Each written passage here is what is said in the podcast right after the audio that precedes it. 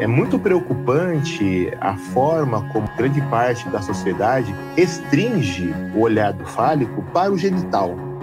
Eu acho que é um grande erro ligar é, masculinidade à sexualidade, viu? É muito ruim ter que viver o luto da minha mãe e um luto do Brasil ao mesmo tempo, porque parece que esse luto desse Brasil, porque cada morte de Covid contém nela um assassinato, né? As pessoas não têm noção do quanto é solitária a experiência de se descobrir uma pessoa LGBTQIA+, numa situação de interior. Onde se semeou o racismo, ele floresceu. O ódio profundo, e o ódio não é, assim, um agente construtor, né? Por que, que eu consigo lidar com a raiva e não saio batendo em todo mundo e eu não consigo lidar com os ciúmes?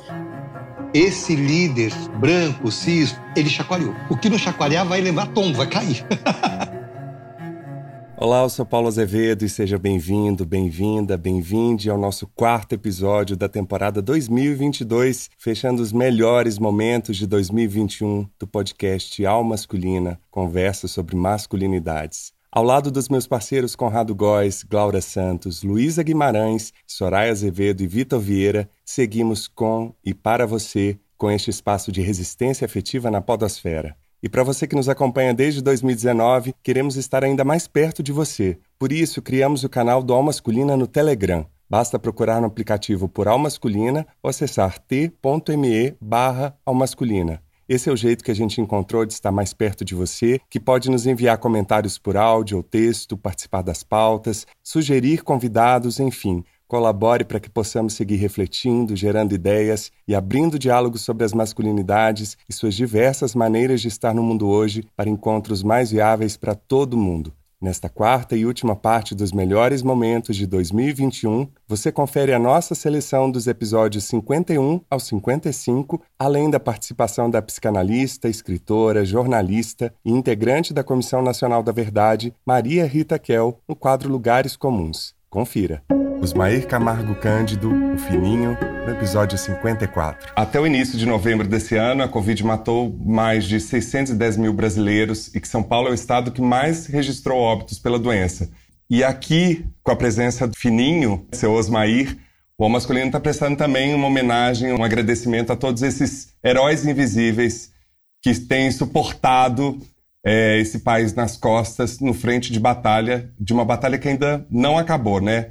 Eu queria saber quais foram suas primeiras referências de masculinidades, assim, e o quanto essas referências te influenciaram para ser esse escritor e filósofo que você é hoje. Eu tenho dificuldade com isso, sabe por quê?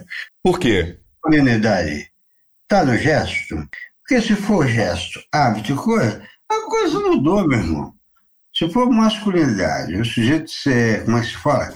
Tornar um paterno, não dá mais, né? Isso não cola mais, meu irmão. Acho que 95% da população teve a mãe como pai, mãe, pai, pai, tudo isso.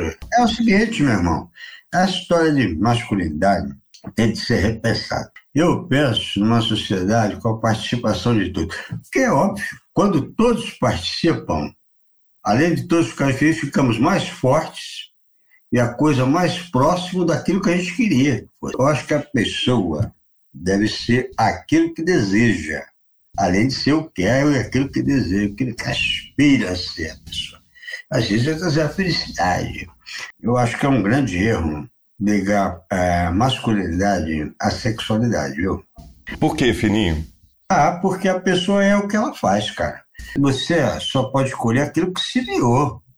Mas você acha que a gente consegue essa liberdade que você tem, conhecendo seu trabalho, vendo suas entrevistas? Eu vejo que você conseguiu um espaço de liberdade, não sei se é através da literatura, através do seu trabalho, ou pelo fato de você lidar com a morte, com a finitude né, no seu trabalho. Como é que faz para a gente ter esse desprendimento dessa masculinidade tóxica, hegemônica, que pesa sobre todos nós? Isso é bobagem, isso é, é bobagem, bobagem.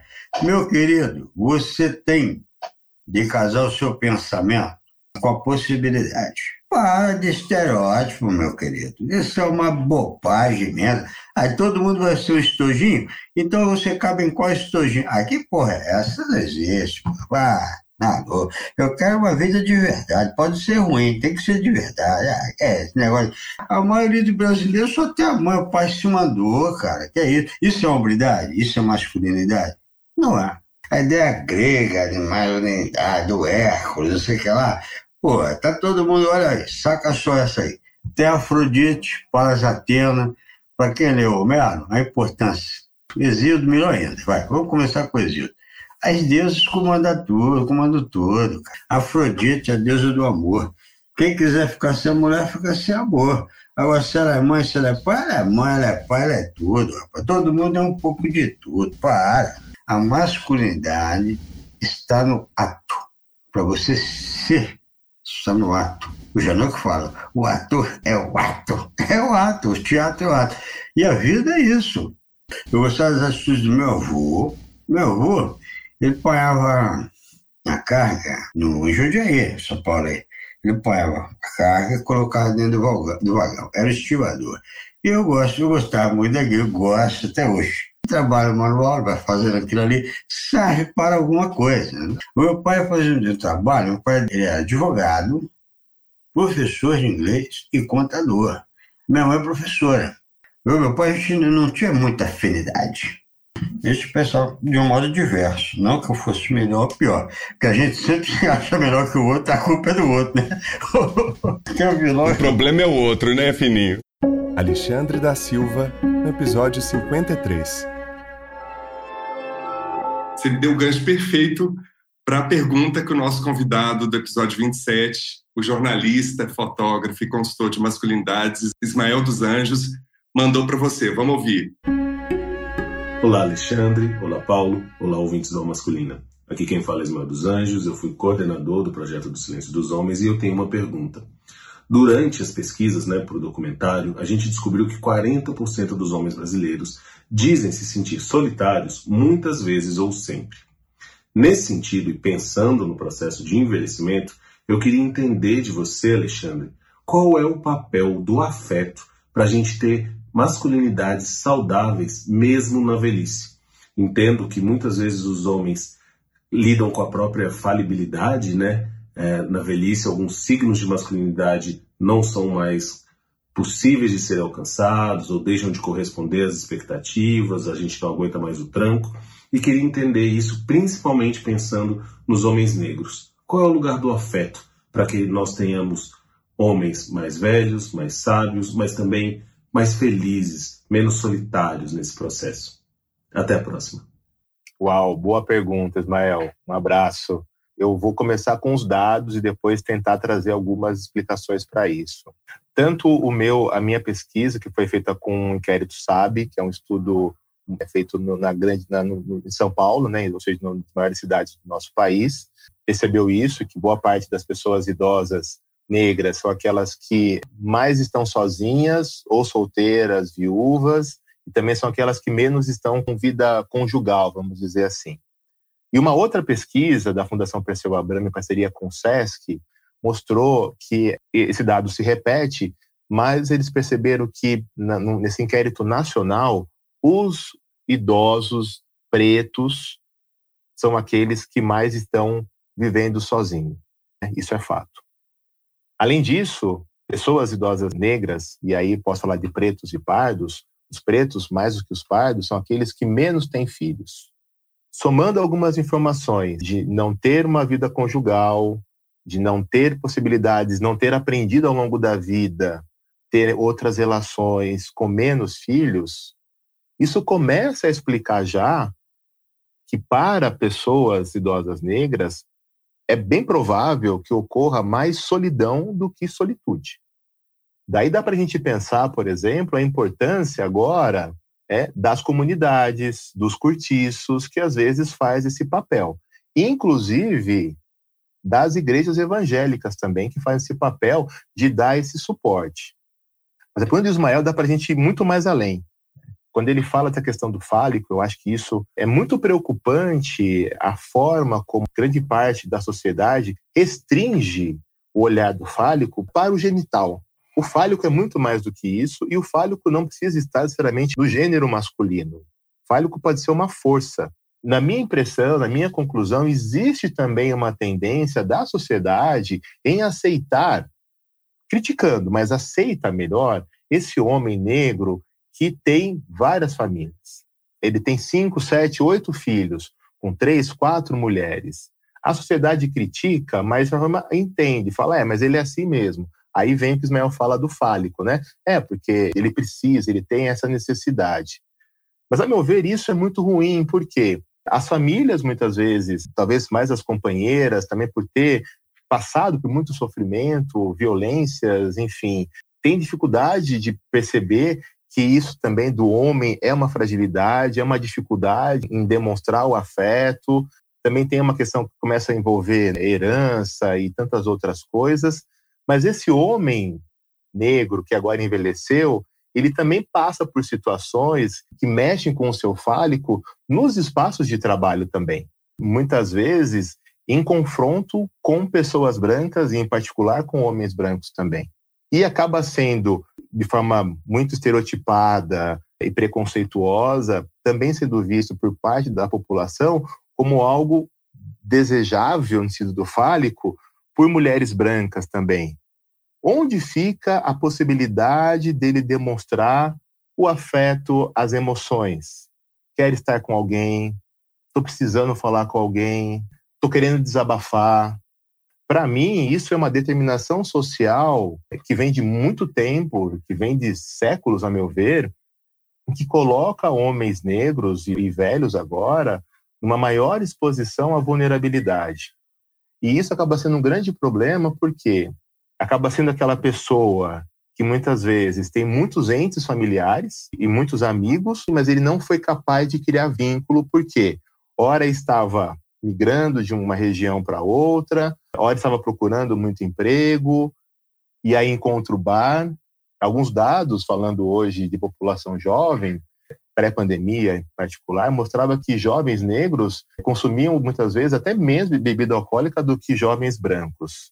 Então, alguma coisa acontece na fase adulta que isso faz com que eles passem a consumir mais também. Puxa, no trabalho, levo, em casa, levo, né? Os amigos, como você falou, e aí falando do gênero masculino em si, não conversamos. Poxa, deixa eu beber um pouco. Pode ser um ponto de fuga e não é de fraqueza, porque muitas vezes ele tentou ser muito forte, mas uma hora ele não aguenta. Muitas pessoas não aguentam, porque muitas pessoas têm ombros amigos, têm palavras amigas, têm famílias amigas acolhedoras, têm serviços de atenção à saúde mental, mas muita gente não tem nada disso e que muitas vezes não teve isso, não tem isso, não porque não construiu, porque foi sistematicamente criadas barreiras que impedissem isso, né? E aí entra a mortalidade precoce, aí entra os espaços de violência, aí entra a falta de oportunidades, sair da escola e começar a trabalhar muito cedo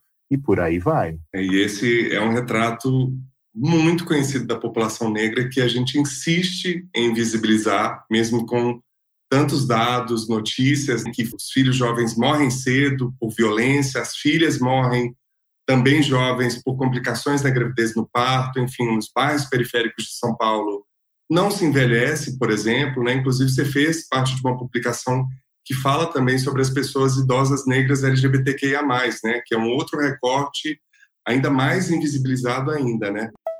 Aspas. A libertação e a conquista do feminino tem uma importância fundamental não apenas para o herói enquanto ser criativo, mas também para a superação da nossa estrutura social patriarcal e doente. O nosso mundo, a nossa sociedade, cultura e religião estão desenraizadas e sofrem pela falta de valores femininos. A falta do feminino relaciona-se, entre outras coisas, com o fato de que existe, tanto nos homens como nas mulheres, uma profunda ambivalência perante o feminino. Particularmente trágico é o conflito entre a simbiose e a autonomia do homem. Para encontrar uma identidade diferente do feminino, ele se orienta em geral de maneira inconsciente de acordo com a fórmula: ser masculino significa ser diferente da mãe e dos sentimentos com ela relacionados, significa não ser feminino. Desse modo, o homem precisa reprimir e cindir necessidades e aspectos essenciais da sua totalidade masculino-feminina. Na relação com a mulher, o homem, na verdade, deseja ardentemente poder reanimar aquelas necessidades inativas do seu ser, mas teme, ao mesmo tempo, que possam se repetir os medos e a dependência emocional em relação à mãe enquanto primeiro relacionamento com uma pessoa superpoderosa. A mulher, enquanto representante de um mundo materno reprimido, mas desejado com tanta veemência, desperta nele inúmeros sentimentos contraditórios, inexprimíveis e profundamente inconscientes. Ele vivencia através dela, por exemplo, o anseio insaciável de unidade e fusão, de compreensão tácita, de um olhar de deleite e admiração, mas também o medo existencial do desamparo, da carência e do abandono, da solidão, da dissolução do eu, o sentimento vergonhoso de ser sempre o inferiorizado e a raiva mortal do superpoder insuperável do feminino. Desse modo, o homem está sempre e das mais variadas formas à procura da mulher, ou melhor, à procura das suas características humanas e primitivas perdidas, inevitavelmente ligadas à mulher, e está sempre fugindo da mulher, ou melhor, fugindo dos seus medos da primeira infância. Isso forma a terrível ambivalência do homem diante da mulher. Por um lado, ele anseia encontrar nela a mãe amorosa, com a qual pode realizar uma união beatífica. Por outro lado, ele projeta nela a esfinge perigosa e assassina. Ele oscila continuamente entre a idealização, a idolatria e a depreciação e a execração da mulher. Por isso, via de regra, não pode percebê-lo como um ser humano normal e de igual valor. As dificuldades descritas na relação ao feminino em si mesmo e nos outros se expressam no homem, excluindo a depreciação do feminino, em muitas perturbações de relacionamento, neuroses sexuais e comportamentos autodestrutivos. Por exemplo, na repressão do seu mundo físico-afetivo, na destruição da sua sensualidade espontânea, na perda da capacidade de amar e na incidência habitual numa conduta de potência sexual constante. Ele se fixa, desesperadamente, naquele pequeno órgão do qual espera a redenção de sua ambivalência, o pênis. O pênis seria uma garantia de que ele é diferente do poder feminino que ameaça dominá-lo constantemente. Seu culto ao falo lhe daria a confirmação de ser independente, grande, forte, firme, autônomo e livre. Esta incidência exagerada no princípio fálico faz do homem um ser continuamente acossado, sempre apressado, sempre pensando em concorrência e rivalidade, com uma agressividade sempre latente e sempre com pose de vencedor. Descanso, pausa, relaxamento, isso equivaleria a um afrouxamento que de maneira alguma pode ser admitido, visto que assim as necessidades profundas, mas muito reprimidas, de passividade, entrega e soltura, poderiam talvez vir à tona. Ele preferiria então ter uma morte de herói, fazendo seu coração heróico e lutador fraquejar mediante um infarto. Não são poucos os homens que se vangloriam do número de infartos aos quais sobreviveram, como se se tratasse de ferimentos e lesões trazidos para casa depois de uma batalha inteira. Livro O Herói, A Verdadeira Jornada do Herói e o Caminho da Individuação, de Lutz Miller. Esse livro incrível, o analista junguiano Lutz Miller nos convida a refletir sobre a história do seu herói preferido, mostra que esse caminho não está reservado a uns poucos escolhidos, mas que todos nós, homens e mulheres, nascemos para ser heróis e mostra também que conhecer os grandes arquétipos da mitologia universal é mais do que conhecer a si mesmo e o outro.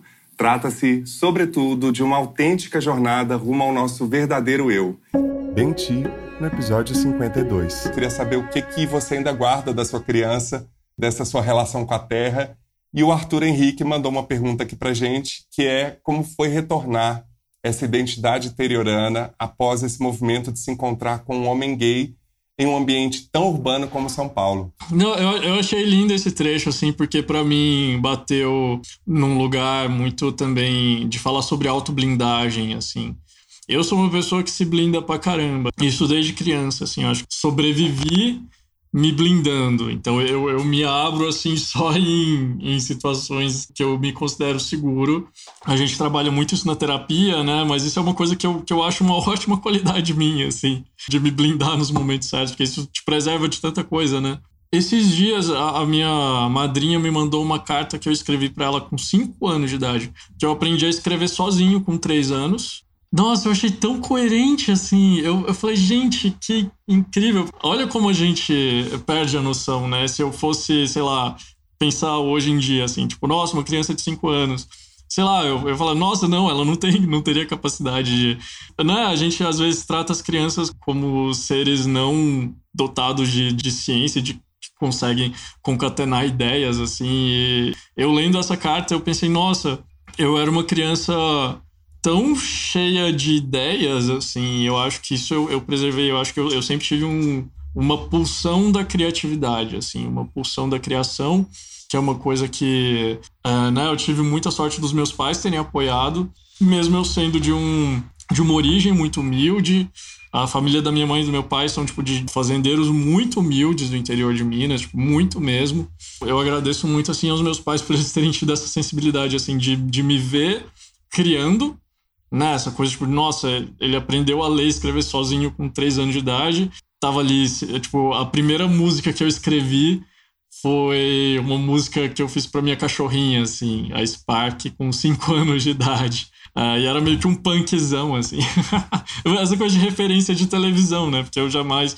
Meus pais não, não escutavam esse tipo de música. Aí é que tá, eu acho que não rolou um movimento meu de retomada de identidade interiorana, porque eu nunca deixei de ser o, o, meu eu interiorano. Tanto é que né, eu, eu, morei muito tempo em São Paulo, aí tava morando em BH até pouquíssimo tempo atrás, aí agora eu tô em São Paulo até começo do ano que vem, depois eu não sei. Eu me enxergava muito em São Paulo como uma pessoa olhando um aquário do lado de fora, sabe? Justamente por não me identificar muito com as pessoas assim. Fiz amigos e parcerias profissionais incríveis, etc, etc. E tanto é que isso é uma coisa que me linka muito com o Pedro, com o Pedro Altério. Ele tá morando lá no Gargolândia, que é fazenda, ele cresceu na, na fazenda. A gente falou isso, na, acho que numa das primeiras vezes que a gente se viu. A gente falou, no, o nosso santo bateu porque a gente é da roça. é diferente. É muito diferente. Eu acho que tem dois ciclos aí. Quando você nasce e cresce numa grande metrópole, você tem uma tendência a, a, achar que o mundo é aquilo, sabe? E às vezes isso te restringe muito e te, te impede de encarar o resto do mundo como lugares viáveis, assim. Quando você vem de um lugar muito pequeno e você tem experiências de vida muito diferentes das experiências de metrópole, tipo, eu fui comer no McDonald's com 18 anos de idade, sabe? Então eu entrei na USP, que é elitista pra caramba. Tinha só três pessoas de fora do estado de São Paulo, eu era uma delas na minha turma. Ela veio um choque cultural tão grande. E é isso, eu acho que com os anos eu fui aprendendo a me adaptar a esse meio. Tanto é que, sei lá, com duas semanas eu já tava me sentindo paulistano, assim. Desde o começo, eu acho que São Paulo especificamente, eu acho que é uma cidade que te dá muito e te pede muito em troca. É isso. Esse é o movimento dela. Ela te dá e pede muito em troca. Quem me conhece, assim, quem é do meu convívio familiar, consegue reconhecer em mim certa, certas nuances, assim, que são de alguém que é do interior. Eu acho que isso até é de um, um jeito diferente de encarar determinadas coisas, assim. Eu tinha muito aquele tipo de comédia romântica, né, nos anos 2000, que é misógino pra caramba, né, que é da mulher que consegue o emprego dos sonhos aí o universo obriga ela a desistir porque a vida dela é, é, ser uma esposa no interior, assim, tipo, ah, é isso que você merece. Não, isso não aconteceu comigo, né? Tipo, as coisas, sei lá, chegar no interior cheio de sacola de compra, assim, tipo, ai, que lugar é esse? Eu me adaptei a esse universo metropolitano sem deixar de ser a pessoa que eu já era, assim. Agnes Santoro, no episódio 51. Você tocou num assunto que é tabu da monogamia, né? Inclusive, entre os nossos convidados aqui, assim como a bissexualidade, outros temas que eu sinto que a masculina ainda nem esbarrou. Porque a gente entende um pouco o histórico dessa construção social, né? Muito ligado à terra, à posse, à herança, aí depois vem a religião e tudo mais. Você, quando fala isso, você sente um friozinho na espinha de, ai meu Deus, estou entrando num território em que eu posso ser julgado, Ou posso ser encaixotado numa caixinha de perverso, de promíscuo? Como é que você sente quando você traz esse tema à tona? Eu até essa semana participei de um, de um evento, de uma roda, que a gente está falando isso, e eu falei, ah, porque aí quando eu saí do armário, né? E aí um monte de gente ficou super espantado, falando, nossa, olha que interessante esse termo.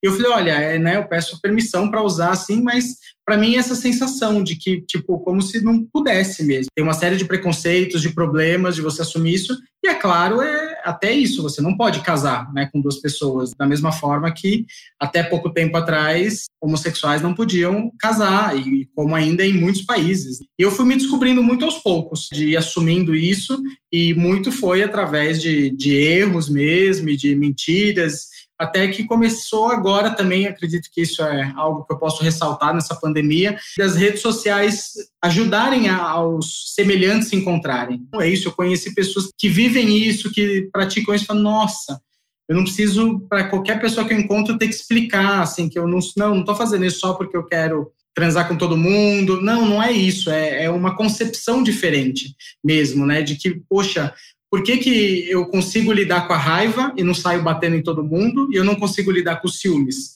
É, não, não, meu parceiro, minha parceira não pode sair com ninguém. E é isso, eu sentia ciúmes e como que eu lido com isso? Do mesmo jeito que eu não sinto raiva e brigo e bato, eu sinto ciúmes, eu também vou ali. E o desafio de a gente, homem, sentir, né? Eu também sinto, acho que esse é o grande fator e foi quando eu percebi que eu meu, eu nem sei direito o que eu estou sentindo, que aí eu falei, agora chega, vamos trabalhar com isso, vamos estudar isso de verdade, assim, aí eu mergulhei nesse universo das masculinidades, isso há uns quatro anos atrás, quando eu percebi, tipo, putz, eu não sei nem direito o que eu estou sentindo. Mesmo com anos de autoconhecimento, percebi que ainda tinha barreiras, assim é muito importante ver como as possibilidades que o mundo tem. Todo mundo é, é, monogâmico, todo mundo. E eu acredito que o movimento né, LGBTQIA, ele permitiu isso acontecer. Né? Se não fosse esse movimento, ainda esse tema seria mais tabu ainda, mais preconceito ainda. Quando você inicia qualquer tipo de relacionamento, quando você traz esse tema, qual é a reação da pessoa? Então, é, é, antes de relacionamento já, né? É isso, antes é, era como um palavrão, eu nem ousava falar sobre isso, assim. E hoje não, eu me, me identifico mesmo. Falo, olha, eu acredito nisso, que é possível a gente amar mais de uma pessoa, pode ser que você que dá para se relacionar com mais de uma pessoa ao mesmo tempo. Abrir tudo isso. E claro, né, meu círculo de relações diminuiu drasticamente, porque é isso, o homem ele é tido como o cafajeste, né? Isso é um rótulo por conta de uma realidade, né, também não é à toa, é, ao contrário das mulheres, né, quando as mulheres se identificam como não monogâmicas, os homens falam, ah, ela é puta, e as mulheres correm um risco grande com, com esse rótulo, e nós homens com esse rótulo de cafajeste, né, de ah, ele fala que é não monogâmico só para fazer sexo com todo mundo, para não ter compromisso, e é justamente ao contrário colocar a relação como centro do universo, né, da minha vida, não é tão saudável, que não precisa. Eu posso ter uma, um relacionamento, mas eu posso sair muito com um amigo ou com uma amiga e a gente passar muito tempo junto também, entendendo esses demais afetos, né, que não precisam necessariamente ser sexuais, mas é percebendo que é, as relações elas podem ser mais amplas. Isso para mim tem muito a ver com a comunidade. Então eu vivi oito anos lá em Piracanga, numa comunidade incrível, com muitos acertos e coisas incríveis, com muitos desafios e erros também. E foi muito bom poder viver tudo isso. E hoje eu sinto que é, eu quero continuar vivendo em coletivo, em comunidade, que eu acredito que a educação, um pouco até que o Daniel trouxe no episódio passado, assim, esse viver dos índios, essa cosmovisão, para mim ela faz muito sentido. E aí agora é isso, eu fiquei preso na pandemia em São Paulo. Depois de 10 anos longe, uau, e agora como eu faço assim? Seguir, né, fazer o chamado e deixar o coração ir, achar onde que florescer mais e tentar semear outras coisas. Osmair Camargo Cândido, episódio 54. Você falou uma vez que a morte é um estojo vazio, cada um coloca aquilo que convém. O que que a morte te ensinou, seu fininho, e qual que é a sua relação com a espiritualidade? A morte me ensinou uma coisa, a importância que se tem de cada minuto. A morte me ensina isso. É um instante atrás do outro. Você conta muito com amanhã. E pode ser que não tenha. Eu quero do mundo tudo que meu coração suporta. Essa foi uma frase legal. tudo que meu coração suporta. Eu não quero mais. Estou com cabelo branco, ficar discutindo parecer um cara branco. Eu não. Obrigado. Muito obrigado.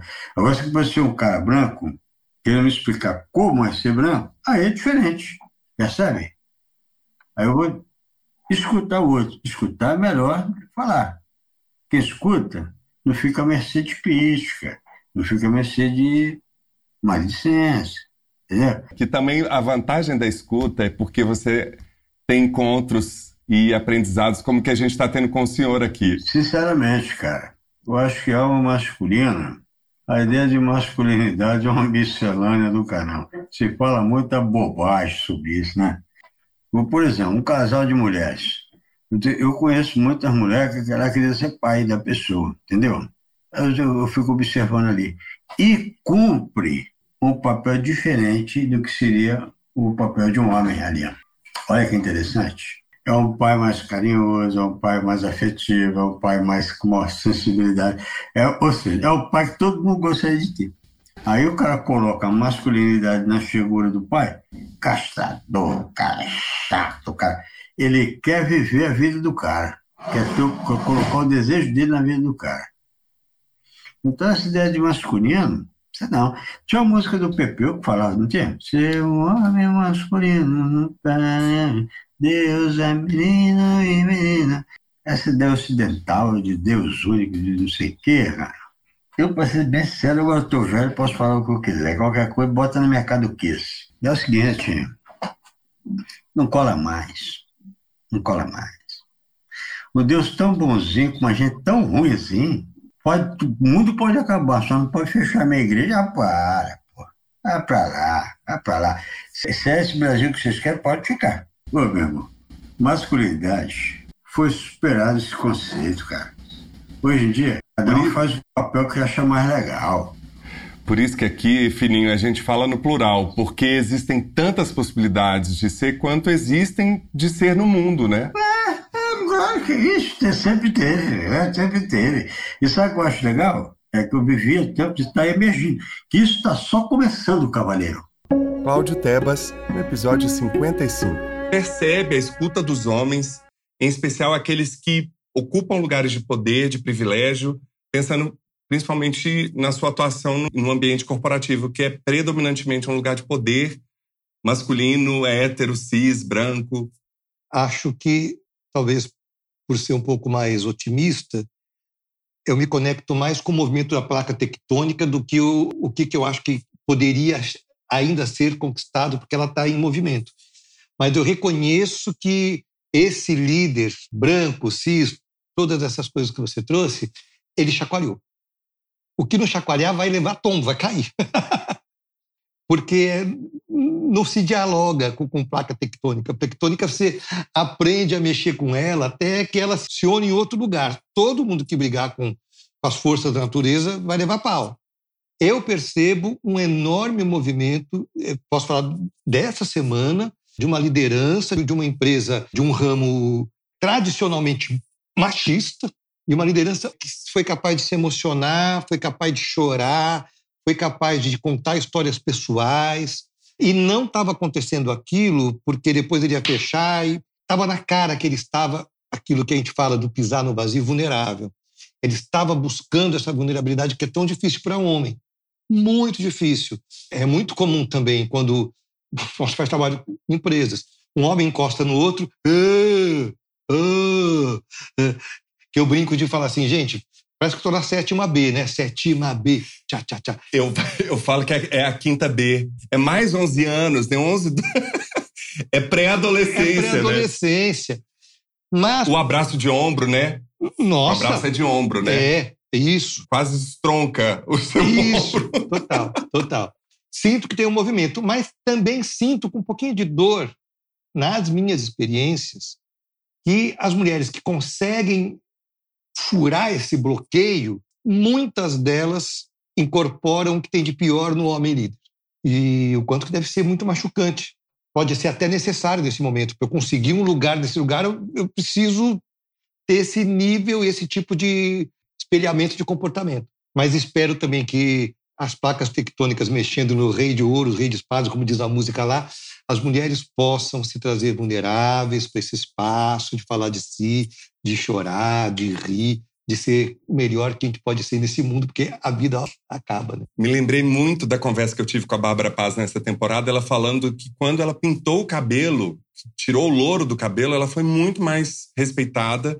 E quando ela dirigiu esse documentário que venceu em Veneza sobre a história do Babenco, que em muitos momentos, durante o set, durante a pós-produção, na montagem, ela tinha que se posicionar de uma maneira muito machista e masculinizada para ser respeitada.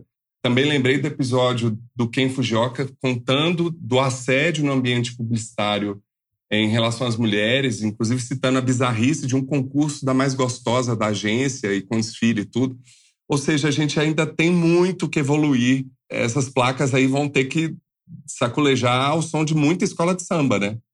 Uh, vai ter, vai ter, que, vai ter que saculejar, meu. Lembrei da Trip, né? Tinha a garota Trip. Não faz tanto tempo isso, meu. É, é meia hora atrás, né? Meia hora atrás. E é engraçado, o tempo não é cronológico, né? É um tempo de assimilar mesmo. Tomara que a gente esteja aqui, né? Se a mãe natureza nos deixar, nos der essa chance para ver essa mudança de uma forma mais concreta, né? É, tô com 57 espero ir até os 90, idade da minha mãe e do meu pai, espero que nesse tempo consiga ver mais mudanças. E acho que só está tendo essa reação tão reacionária, para usar uma, uma redundância, porque precisou tentar segurar o que um passado, mas esse passado não, não volta. É, a gente está sofrendo, mas ele não volta. A, a chance da gente conseguir renovar o jeito de estar no mundo, é, eu sou otimista. Eu acho que a gente vai mudar muita coisa. Ai, mais Cláudio Tebas em 2022, gente, porque às vezes é difícil a gente manter esse otimismo. Osmair Camargo Cândido, no episódio 54. Comentasse um pouco sobre a questão do racismo, do preconceito. Eu sei que você já sofreu muito em função do seu próprio trabalho também, da sua condição social hoje no Brasil. Pensa nessa perspectiva do ressentimento. Que solução que você vê para isso num país que nega e rejeita a própria história e que acredita que tem uma etnia única? Racismo sofri já, dentro da minha cara. O racismo é um produto da ignorância, né? Racismo é isso que você está vendo. O que, é que produz o racismo? Nada. Provoca duas quedas de torres né? e um império enorme. Né? Deixou boca aberta. Teve gente que achou que ia haver uma reação. Aí o próprio presidente Barack Obama foi lá e capturou um dos, dos ícones mas não significa tirar semente. Sempre semeou. Onde se semeou racismo, ele floresceu. Ódio profundo. E o ódio não é assim um, um agente construtor, né? é um material de construção. Não, não é, não é. Eu, eu sofri racismo no Brasil, sofro todo dia. Então, os negros são estrangeiros no Brasil. Eu não faço questão nenhuma de cidadania brasileira. Obrigado. Agradeço muito ter nascido aqui. Agradeço muito os amigos que tem aqui. Toda admiração por todos vocês. Gosto muito. Mas ser brasileiro ter cidadania, o que, que significa cidadania? O que, que eu vai? Tem de pedir? Eu não quero pedir nada a ninguém. Quero apresentar sim um trabalho. O que eu posso fazer pelo mundo. Não existe mais esse barato. Se você quiser ficar muito fixo aí, o que eu penso aqui eu penso, lá, agora mesmo publiquei na França. Ah, é publicado. Já recebi seis vezes que eu recebi no Brasil. Se você construir com o maior número de, de, de pessoas pensando, você pode construir uma coisa melhor. Por exemplo, nos Estados Unidos, tem uma pesquisa, a tua amiga texana, texana, eu digo, entre parênteses, que ela nasceu em Sorocaba, e ela faz pesquisas sobre os navios, sobre os navios negreiros todos eles dos Estados Unidos, vou repetir, todos eles que chegavam, tinha o nome do navegante, quem trouxe, por que trouxe, quem encomendou, o nome de cada um, qual a região. No Brasil não, não tem nada. Tem um Museu do Negro, o Museu do Negro, uma casa assim, muito legal. As pessoas que foram sepultadas, crueldade, né? Um ato muito ruim, um genocídio. Todo aquele ódio se extinguiu, dissolveu ali no Cais do Porto, Acabou na Gamboa, na saúde? Para que lado que foi ele ali? Acabou? Sim. Claro que não. Continua, perdura. Foi feita alguma ideia contrária? Tudo se aprende na escola, né? Ações contra o racismo. Tem na escola? Quem leciona isso? Ações contra a transfobia. Tem na escola? Quem leciona isso? Ações contra a gordofobia. Integração social. Então, desculpa, essa escola eu nem quero mais, eu já passei por isso. Se tiver coisa melhor que eu tenho no mundo aí, vem com o Brasil quem quiser. Eu posso sim. Se me chamarem para semear uma coisa melhor para o Brasil, beleza. Estou aí. Continuar, uh -uh. mais do mesmo, uh. vou para outro canto, que eu não sou daqui. Eu tô achando que eu sou da mesma gênese que o senhor, porque eu também, para construir, tô junto. vou te dizer uma coisa muito legal. Essa da escola vai ficar na história do podcast. Querem que mude, mas não fala na escola. Então a escola age em favor do racismo, de questões de transfobia, LGBTfobia, tudo que é. Não é verdade? Se você é. não ensina, como é que eu vou aprender? E quem procura recriar ou reinventar essa escola também está sendo impedido, né? Eu sou filho de pedagoga e de duas irmãs pedagogas também. Eu vejo essa luta porque qualquer modificação dentro dessa estrutura é tolhida, né? Pela moral ou por uma moral fundamentalista, é, burrice. É, é porque é mais fácil manter o gado no pasto do que deixar ele solto e descobrir outros ares. Sabe o que acontece? O Brasil não consegue sair do século XVII por causa disso. Temos um, uma série de queixas, mas nada se organiza seriamente. A educação é transformadora. Exemplo, até quando vai ficar cultuado ah, a herança dos europeus? Cara, eu não preciso ser teu irmão, basta ser teu amigo. Eu não preciso ser teu amigo. Eu não preciso dormir contigo. Eu preciso ter respeito à sua pessoa. Você colaborar. O que é colaborar? Laborar junto, labore, trabalho. Vamos trabalhar junto? Vamos construir uma pracinha melhor? Você brinca aqui. Você vem com a tua família, eu venho com a minha. Eu não preciso fazer parte da tua família. Não preciso fazer parte da tua família. Não vou à missa. Não gosto, não vou. Não vou. Cada um faça o que achar legal. Desde que cumpra os deveres do Estado laico.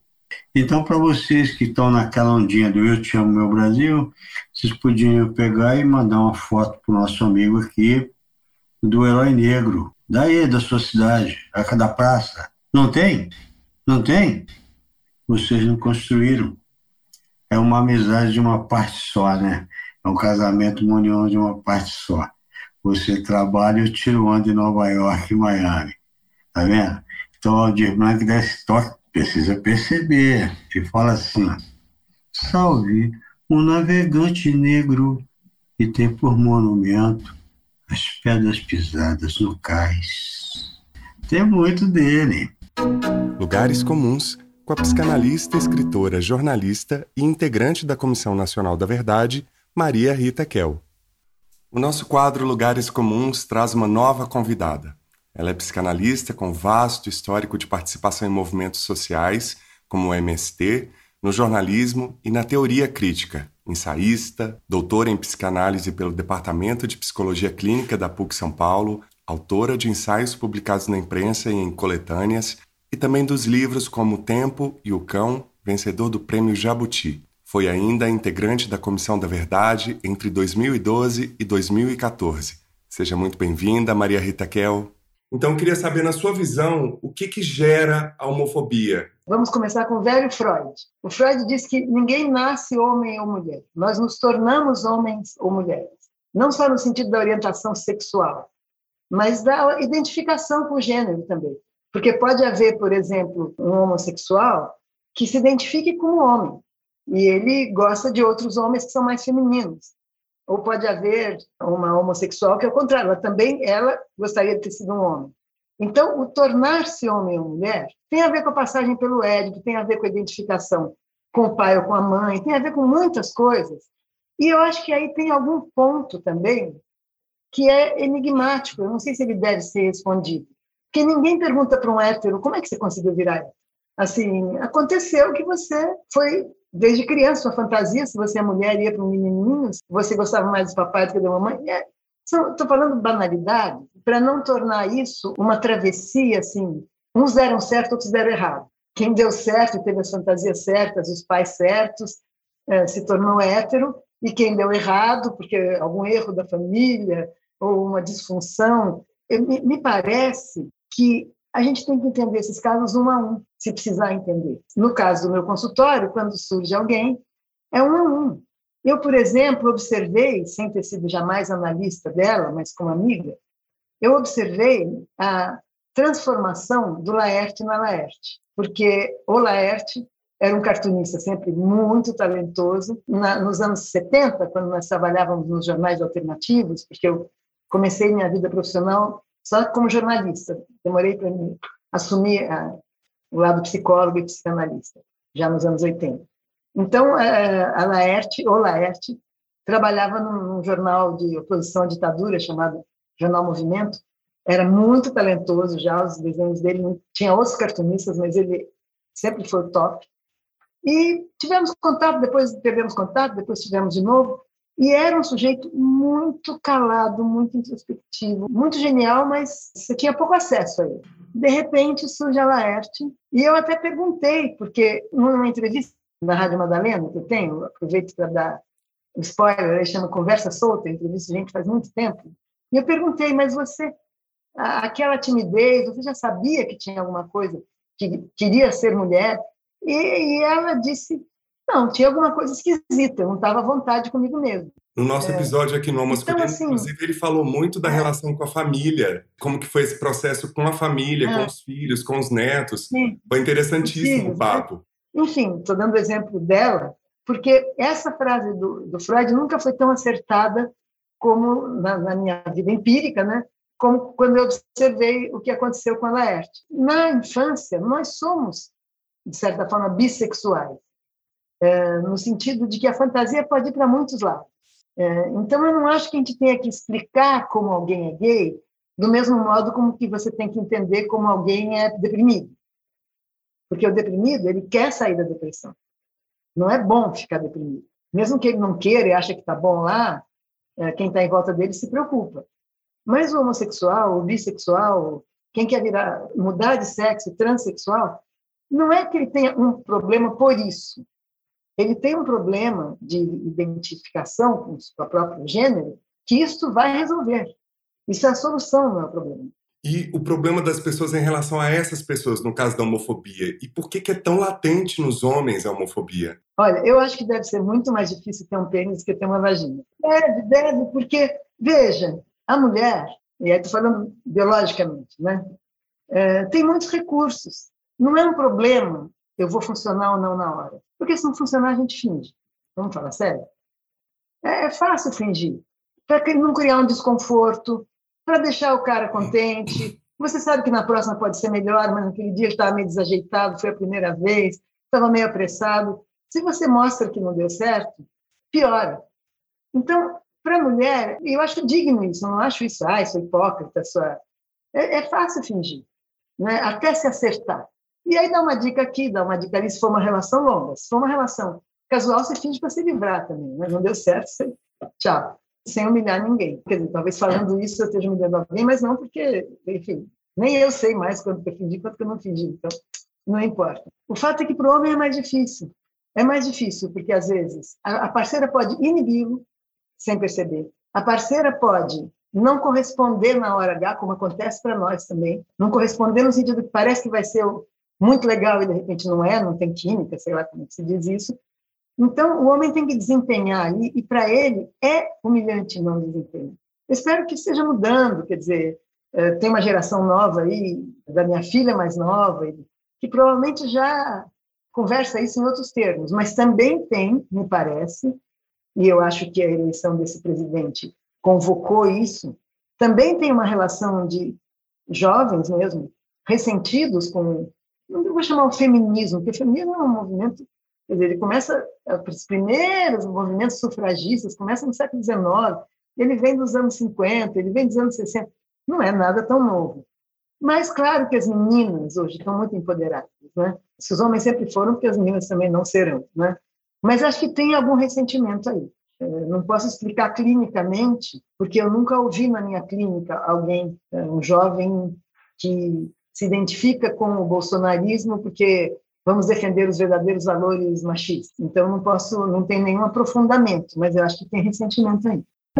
Benti, no episódio 52. E aí sobre essa questão das relações, eu queria entender um pouco como é que você lida com esses amores em tempos tão líquidos, né? Você tem uma música que fala de uma história de um relacionamento via aplicativo, esses encontros fugazes. Nas suas letras fala muito de encontros, desencontros. Como é que você lida com esse tema pessoalmente? Eu vou cair num clichê, viu, Benti? Eu quero saber quem que você proíbe de ter um poder sobre você hoje.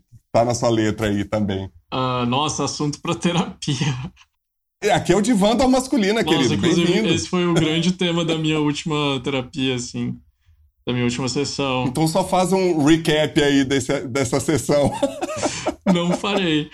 Eu acho que esses próximos meses vão ser bem montanha-russa de emoções, assim, porque eu tive uma ruptura de relacionamento durante a pandemia. Eu acho que agora tem tanta coisa represada, né? Tanta questão, assim, é, que a galera chama de FOMO, né? Que é Fear of Missing Out eu, eu, eu tô sentindo fomo, assim, de todos os lados e, e tentando não deixar minha cabeça ir embora. É, esse fomo é medo de perder alguma coisa, né? Essa sensação de que você tá sempre um passo atrás dos demais, né? Na série, nos filmes, nos amores, nas viagens. Ah, eu acho que é uma coisa um pouco de, de relacionamento, assim. Eu, pelo menos eu, agora sendo muito pessoal, estando solteiro há muito tempo, mas querendo, sei lá, me jogar e viajar para um monte de, de lugares e conhecer pessoas diferentes. Junta essa coisa da carência da, de, de estar solteiro há um tempo com essa, tipo, nossa, velho, agora que as coisas estão minimamente dando sinais de melhora, pô, eu quero me jogar mesmo, assim. O, o rolê dos aplicativos é muito traiçoeiro, né? É um ambiente muito traiçoeiro.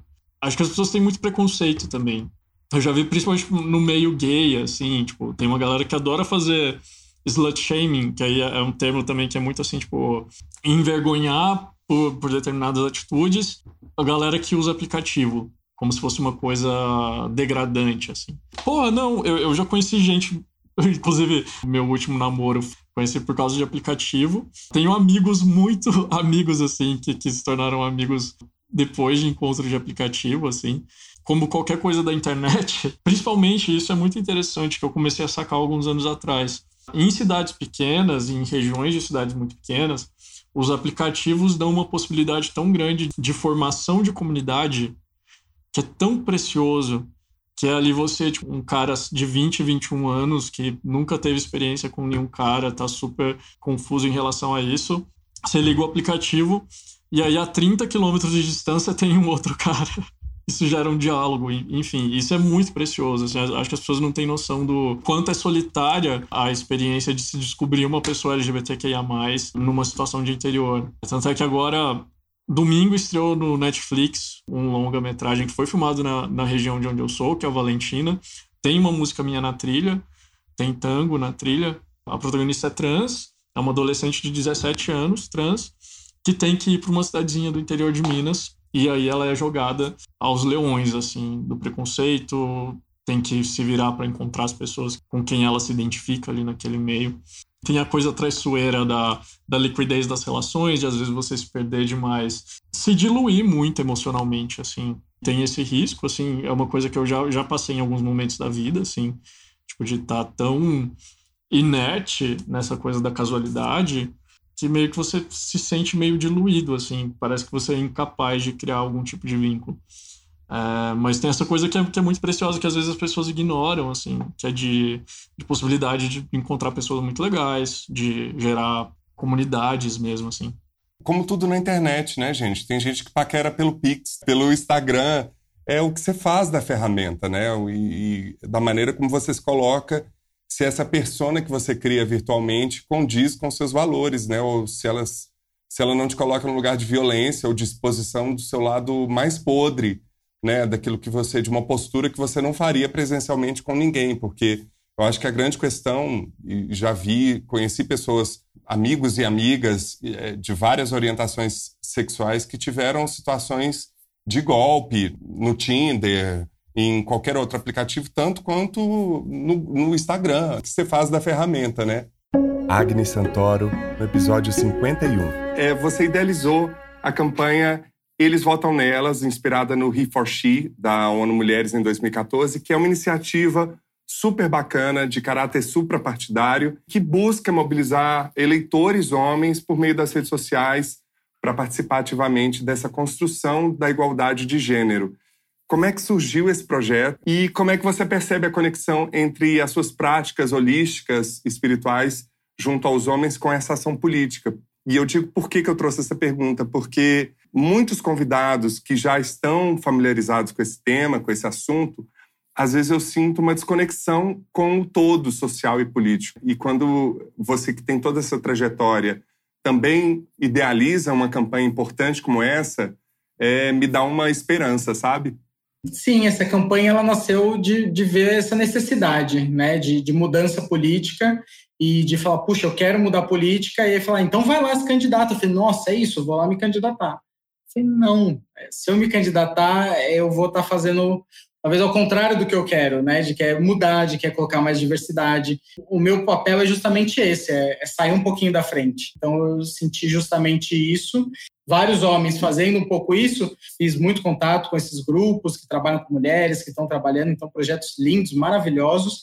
E aí algumas falavam, ah, porque nosso objetivo não é tirar o lugar dos homens. Eu falei, olha, eu concordo plenamente com o que você está falando, mas o que você está falando não é correto. Porque vai tirar. Se tem 10 vagas e antes 8 era de homens, agora vai ter 5 e 5, vai tirar a vaga dos homens.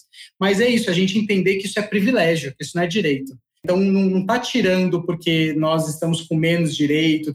Não, mas para dar esse, essa equilibrada, né? Então, aí trabalhando a igualdade, trabalhando a equidade. Então, esse projeto foi o primeiro ano, né, nessas eleições. É, eu pretendo continuar mesmo, foi muito autoral, muito artesanal. Eu gosto desse tema, então também estava dando suporte para algumas candidatas, né, a vereadoras em algumas cidades. Mas eu acredito que pode crescer porque essas eleições estão mostrando isso. Acho que o mundo está né, tá começando a despertar mais por isso. Mas também não é à toa, é por conta desses trabalhos, de pessoas se dedicando, fazendo.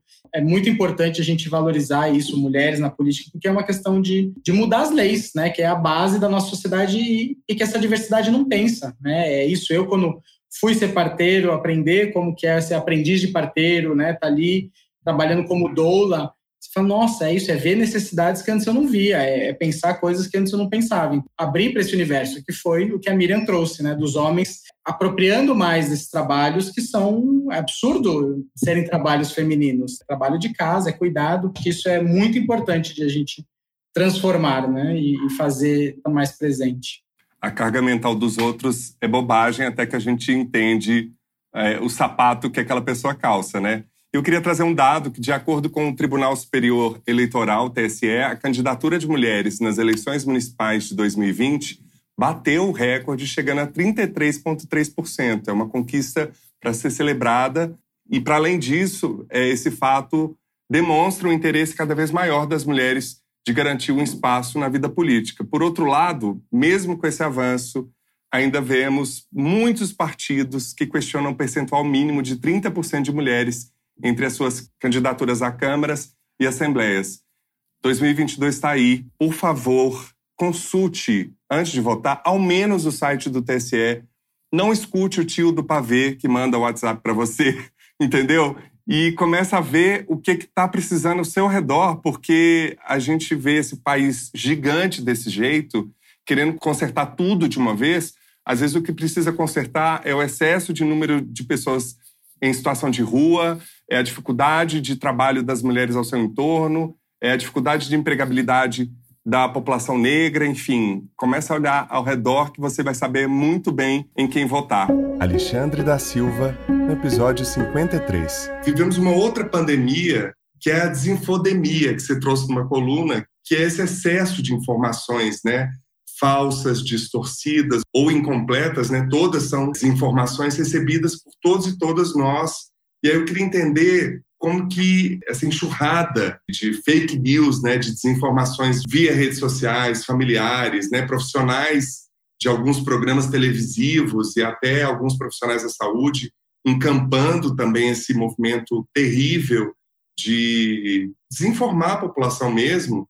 Como é que você lida com isso na sua área e como é que você percebe essa questão, esse problema, essa outra pandemia relacionada a velhos padrões de masculinidades que a gente trouxe na primeira parte?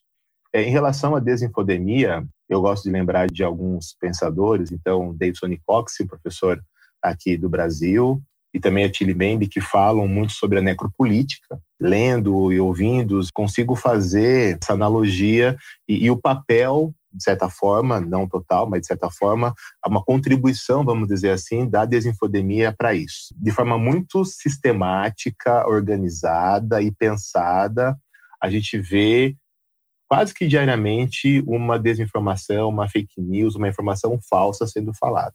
A última foi dessa de tentar associar a AIDS com, com vacina, enfim, chegamos nesse ponto até. A grande questão é que a desinfodemia no nosso país, eu acho que ela vai sendo sofisticada. Eu acho que as primeiras, elas eram muito escancaradas. Falaram, não, você está tá zoando, isso aí é mentira, não, não cai nessa, não. O problema é que nós temos poucos meios e, e, pessoas que, eh, da população com possibilidade de ir atrás da informação correta. Então, da mesma forma que nós temos a desinfodemia que é o excesso de informações falsas erradas, nós tivemos também a infodemia, que é muita informação certa, e você fala assim, nossa, é muita informação.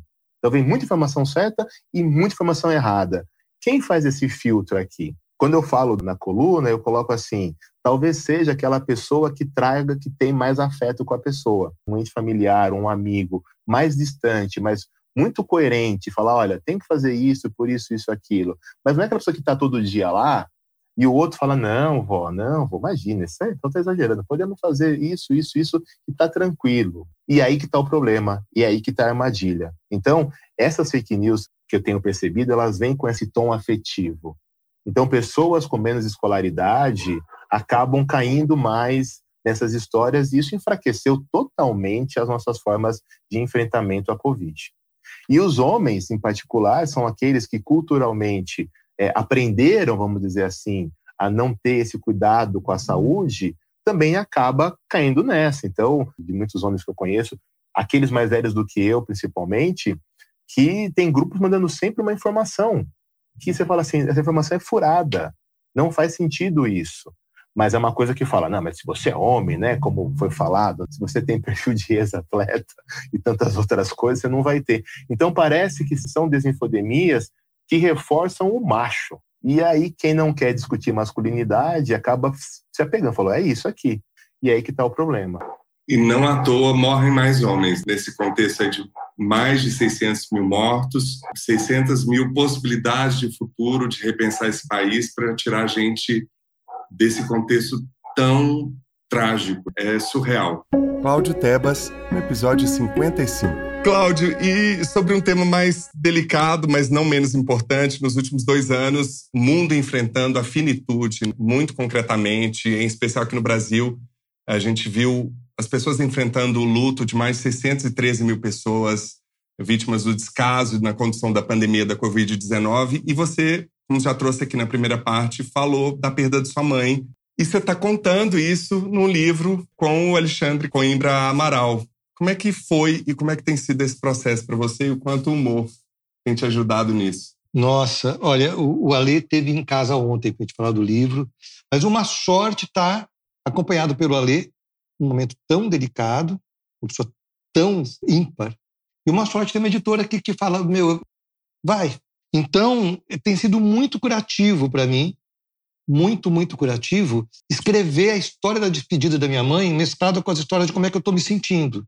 Então, são muitas histórias que a gente viveu muito intensamente a despedida dela, que começou alguns anos atrás, com o meu dia a dia, assim, dias melhores, dias melhores. Então, gostaria mesmo que, o meu universo particular ele se comunicasse com, com o universal de cada um que já passou por isso e que vai passar e que se mistura. Ontem escrevi isso. Você está lendo meus rascunhos, você está tá entrando no OneDrive, na minha nuvem para ler. Porque ontem eu escrevi isso é muito ruim ter que viver o luto da minha mãe e um luto do Brasil ao mesmo tempo, porque parece que esse luto desse Brasil, porque cada morte de Covid contém nela um assassinato, né? É muito ruim eu ter que conviver com a morte da minha mãe com tanta revolta, porque parece que essa revolta, de, de alguma forma, polui um encontro que seria meu e dela depois da morte, né? Não dá para falar, né? Bolsonaro dá uma treva, porque não dá. Então, eu, eu tenho que ir lidando com tudo isso. É, é, é um processo de, de muitos, muitas, muitas mortes, né? E nem estou me referindo às pessoas que morreram de Covid. São muitas mortes. É, perguntando para você, não morre para você um pouquinho aquele seu amigo que você descobre, meu, que é negacionista? Como é que você ama o cara? Mas tem uma morte ali, tem uma morte da confiança, tem uma morte da esperança dessa pessoa, tem uma morte daquela relação. São muitas relações que foram morrendo. Então é muita coisa para a gente cuidar. Eu estou tendo que cuidar de mim, das minhas contas, da minha mãe que foi, mas não fosse a, a, experiência de escrever sobre isso, eu estaria bem pior. Eu estaria bem pior, porque eu, eu, eu não estaria tendo que mergulhar profundamente em mim. Isso está sendo muito, muito saudável. Né, que bom que você está tendo essa chance agora, né? Porque muita gente passa a vida sem essas pausas, né? De olhar para si. Você está falando da morte, me veio também a morte do simbólico, né? A gente falou muito disso no ano passado, tanto no aspas quanto no lugares comuns, e tem falado ainda sobre os efeitos, né? Que é um efeito cascata, acaba, né? A gente vai sentindo que os efeitos ainda são imensuráveis, né? Os efeitos, como o próprio Christian Dunker fala no canal dele, vai falar que o ano que vem no Masculina dos efeitos do que, que você valora, onde você põe seu tempo, também da disposição psicoemocional que você tem para encontrar ou não, esse processo de ressociabilização que a gente está sentindo. E é engraçado que, para mim, ainda tem um pouco do luto simbólico de, de prospecção e sonho neste Brasil, sabe? Assim, eu acho que nunca como antes eu tive tanta vontade de sair daqui mas também para onde, porque também já fiz personagens que são estrangeiros e essa vida de estrangeiro é muito cruel. É, não queria sair daqui por conta dessa situação política, né? É, ao mesmo tempo, sinto que a gente tem um papel aqui de resistência poética, afetiva, simbólica, como a gente tem visto tanto contra movimento também das pessoas se mobilizando em meio a isso tudo, né? Eu tenho amigos, tenho um sobrinho que mora fora. Claro que dessas coisas, né? Puta, eu preciso me afastar disso. Muito pesado, né? Mas, por outro lado, muito porque estou vivendo isso, porque estou escrevendo também a respeito. Por outro lado, cada ação positiva, as pílulas de positividade, mas cada coisa que acontece, por exemplo, você pode conhecer é um pequeno milagre. Esse senhor que eu contei, que num lugar tão estruturalmente machista chega e fala, puta, talvez precise repensar minha vida, é um pequeno milagre. Então, eu acho que as nossas vozes, e desculpe se isso pode soar arrogante, elas são pílulas. São pílulas de, de, de é possível. Acho que quem escuta o teu podcast fala, não, puta, meu, tô, tá foda, mas é possível. É possível. E somos muitos.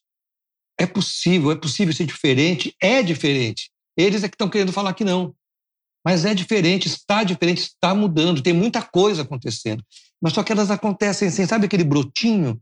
Que às vezes. E acho que isso, estou no borbotão aqui. Acho que isso, depois de dois anos, aqui no meu, no meu escritório, onde estou agora, tem me ajudado a valorar esse pequeníssimo gesto que fala tem uma coisa acontecendo ali, ó, naquela esquina, tem uma coisa acontecendo ali naquele podcast, tem uma coisa tem muitas pequenas coisas acontecendo, muitas, muitas e muitas e muitas. Eu saio exausto, mas com esperança. Eu também. Não, e é tão importante, Cláudio, ouvir isso de você, porque a gente está terminando o ano, a gente se desdobrou para manter o podcast no online, né, mantendo toda a programação e todos esses encontros. E todo final de ano a gente pensa assim, vai ter o um ano que vem? Aí quando vem o Cláudio Tebas para fechar a temporada, assim, vai ter quarta temporada. Então a gente vai dar um jeito de fazer essa quarta temporada. E querido. Osmair Camargo Cândido, no episódio 54. Ah, eu quero você, mas que ser o que quiser, pô. É tudo, tudo, tudo no mundo plural. Tudo, tudo, tudo, tudo, tudo. tudo. Nada é fixo, Cavaleiro. O que for fixo nem me interessa, nem me interessa. Eu gosto da transição de transição. Então, o homem é isso, cara. Você coloca no mundo, pá, pá, pá, ele vai se transformando, ele vai se adequando, ele vai fazendo o barato que ele quiser. Agora, se ele nasce aqui, é uma árvore, quem nasce fixo e vive fixo é uma árvore. O homem se transforma, cara. O homem recria. Eu acho mais barato isso aí. Tanto o homem como a mulher, todo mundo. Todo mundo. O cara vai pro outro e tal. A minha irmã, minha irmã, minha irmã mais nova é um mal barato mesmo. Minha irmã, ela tem problema de dependência química e tudo, agora está se recuperando. Eu vou casar com mulher. Pô, muito bem, muito prazer. Quem é fulano? Tá. No outro dia, acorda. Eu acho que eu vou casar com homem. Por que você não faz um trisal?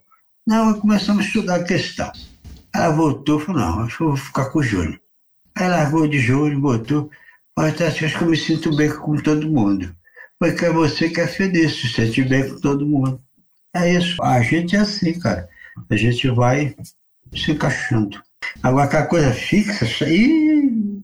O amor não é limitado, né? Quanto mais você ama, mais você pode amar, né? É claro. As pessoas têm inveja de quem ama. O coração dele tá todinho no banco. Ele tá lá no banco. Eu vou ter, eu tenho que pagar a prestação do carro, eu tenho que manter o apartamento, eu tenho que, eu tenho, eu tenho que manter meu status social, a gravata francesa. E o amor dele ficou lá no canto quando ele era menino. Ele não vive a vida, não tá vivendo. O barato de viver a vida é viver, cara. É viver. As coisas têm que ser de verdade. O cara tem que viver o que ele quer, o que ele gosta.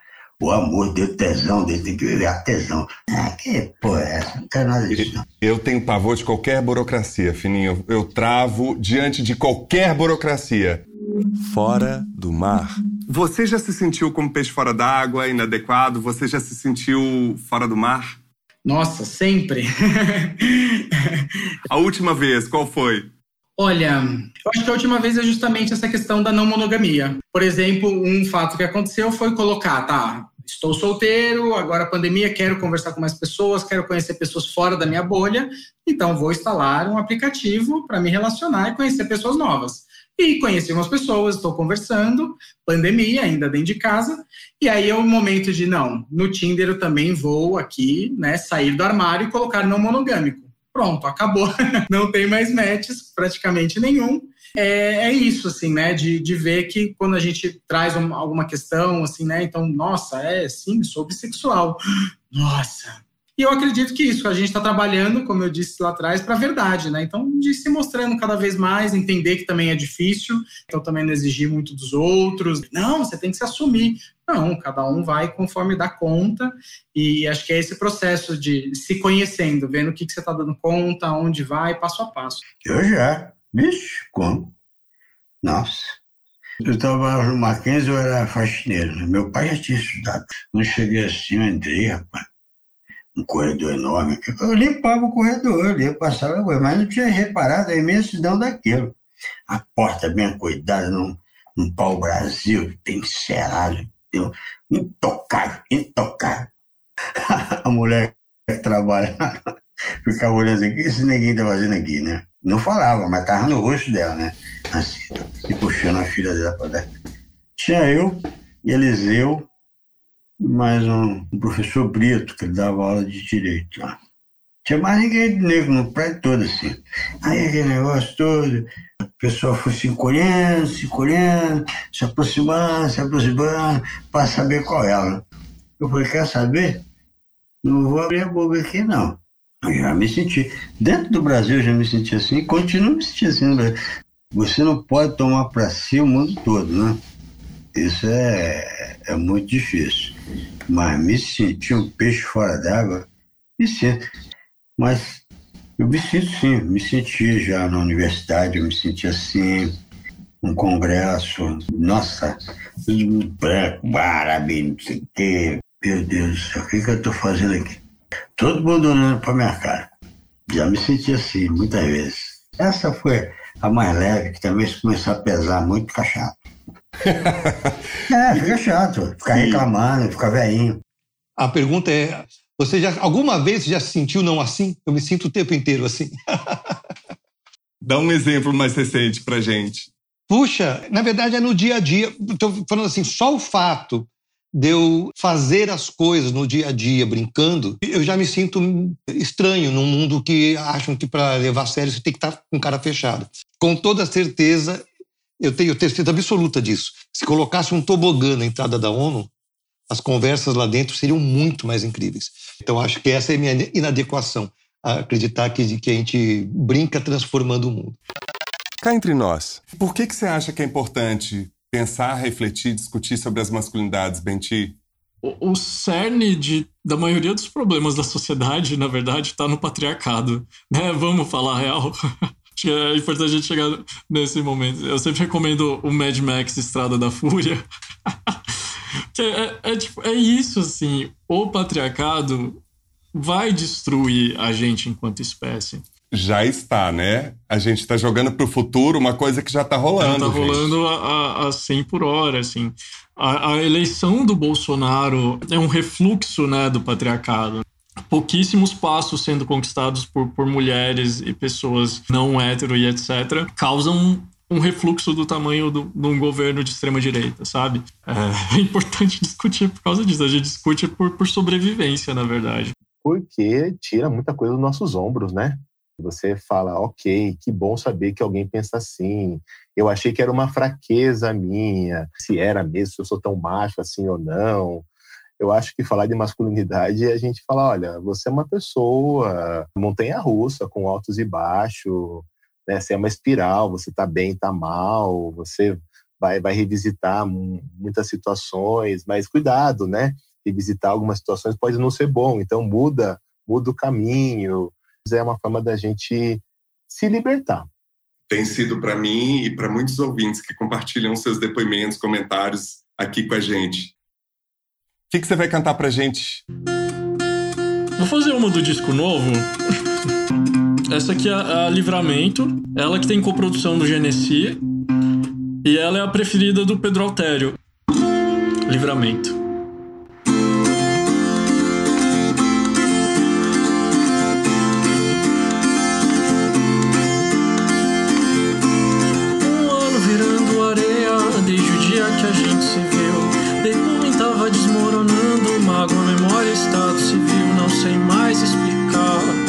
Mas eu posso tentar. Sem lugar para mais dor de cabeça, resta nossa indecisão. E se a sua camisa emprestada vira pijama ou pano de chão, não sei mais explicar, mas eu posso tentar. Se é castigo livramento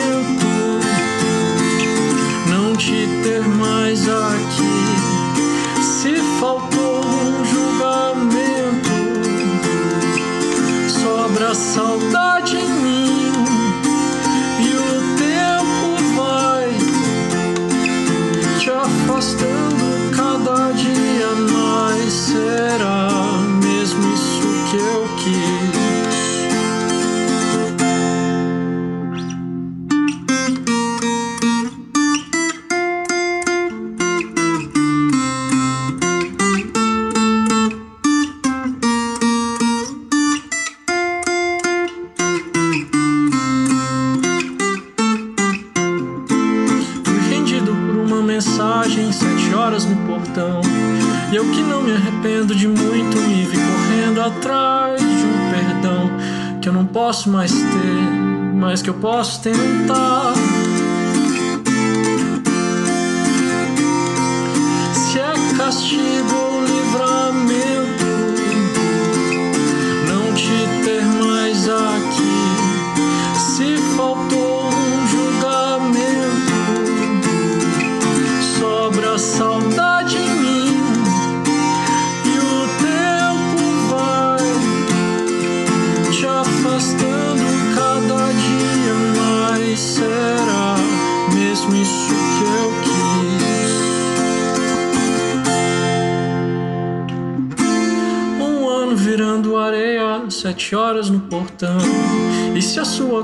emprestada vira pijama, pano de chão, ela vira pijama. Ela vira pijama, pano de chão, ela vira pijama. Ela vira pijama, pano de chão, ela vira pijama. Ela vira pijama, pano de chão. Ela vira pijama, ela vira pijama, pano de chão.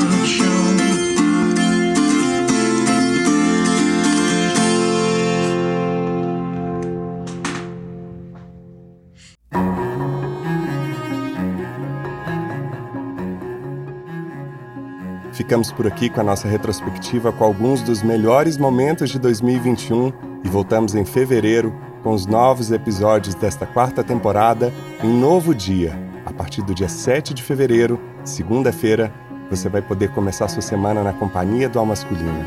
E só para adiantar, o psicólogo e escritor Alexandre Coimbra Amaral e o jornalista, escritor e doutorando em ciência política Jean Willis são os nossos próximos convidados. E quer saber tudo o que acontece por aqui? Então visite nosso site e conheça todos os episódios na íntegra, além da transcrição do aspas, lugares comuns e as dicas preciosas do Escuta Aqui. Anote aí www.almasculina.com.br. Siga as nossas redes sociais no Twitter e no Instagram @almasculina. Se inscreva no nosso canal no YouTube e no Telegram. Comente, compartilhe os posts e leve a Masculina para mais gente. E se você quer levar o conteúdo da Masculina para sua empresa ou evento, envie um e-mail para contato@almasculina.com.br. Será um prazer compartilhar essa rica experiência que tem sido nossos encontros sobre diversidade, autoconhecimento, vulnerabilidade, entre tantos outros temas, sempre relacionados às masculinidades para homens, mulheres e não binários. Colabore para manter o Alma Masculina no ar por meio da nossa campanha de financiamento coletivo. Saiba mais no site www.orelo.cc barra Almasculina. E agradecemos a todos os nossos apoiadores, em especial Alexandre Valverde, Ana Maria de Lima Rodrigues, Ângela Mucida, Danilo Azevedo, Felipe José Nunes Rocha e Juliana Dias. Também queremos agradecer aos nossos convidados, Agnes Santoro, Penti, Alexandre da Silva, Osmair Camargo Cândido Fininho, Cláudio Tebas e Maria Rita Kel. Bom, nosso episódio fica por aqui o Ao Masculino é feito graças a Conrado Góes na trilha sonora original e mixagem, arroba Conza01, Vitor Vieira nas fotos, arroba Vitor Vieira Fotografia, Glaura Santos na identidade visual e arte, arroba Glaura Santos, Luísa Guimarães nas mídias sociais, arroba luísa.fguimarães, Soraya Azevedo nas transcrições, arroba Alves de Azevedo Soraya, e eu, Paulo Azevedo na idealização, roteiro, edição e apresentação, arroba Azevedo Oficial. Esse podcast é realizado pela Concultura. E você que nos deu o prazer da sua companhia até aqui, muitíssimo obrigado, cuide-se, vacine-se, use a máscara e até semana que vem.